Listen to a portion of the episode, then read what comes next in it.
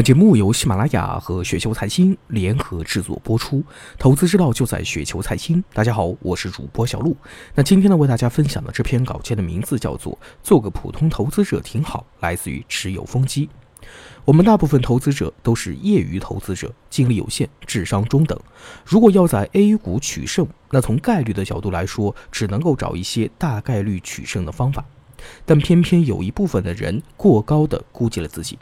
总喜欢学习一些小概率取胜的办法，把神话呢当做学习的榜样。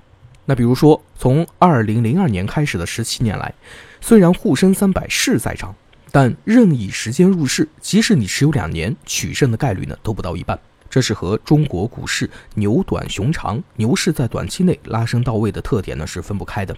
平均持有两年取胜的概率都不到一半，短线交易的胜率呢可想而知。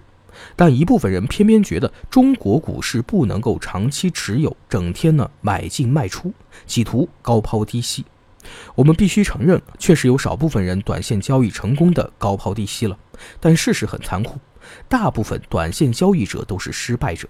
我们如果自我认知到我们都是普通人，就不会去参与这种短线博弈。偏偏很多人觉得自己呢不是普通人，能通过短线交易从交易对方口袋里掏出钱来。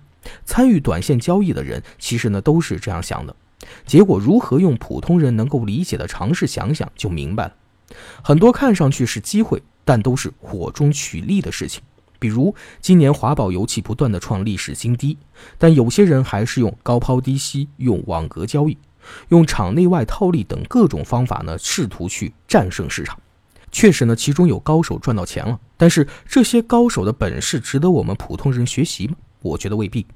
如果你承认自己是普通人，真的要去投资美股，那就应该在年初买入的是纳指基金，是标普五百基金，在一个下跌趋势的品种里面，用尽各种方法折腾，赚钱了当然是高手。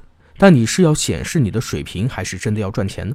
真要赚钱，我们就要选择普通人都能赚钱的品种，就像是两千零六年的风机，你直接买招行是十块钱。我通过打对折的风机买的招行呢，相当于是五块钱。你小赚我大赚，你小亏我不亏，你大亏我小亏。向高手学习没错，但也必须要想明白这些高手的方法对我来说是否合适。就像普通人经过培训一般，都能够拿到汽车的驾驶执照。驾驶汽车对普通人来说呢，不是什么特别难的事情。但是，只有一小部分的高手才能够学会驾驶飞机、驾驶宇宙飞船，这部分人更是人中龙凤一样的稀少。最近个股暴雷呢，是一个接一个。有人事后总结了一条又一条的经验，我觉得都很难避免不踩雷。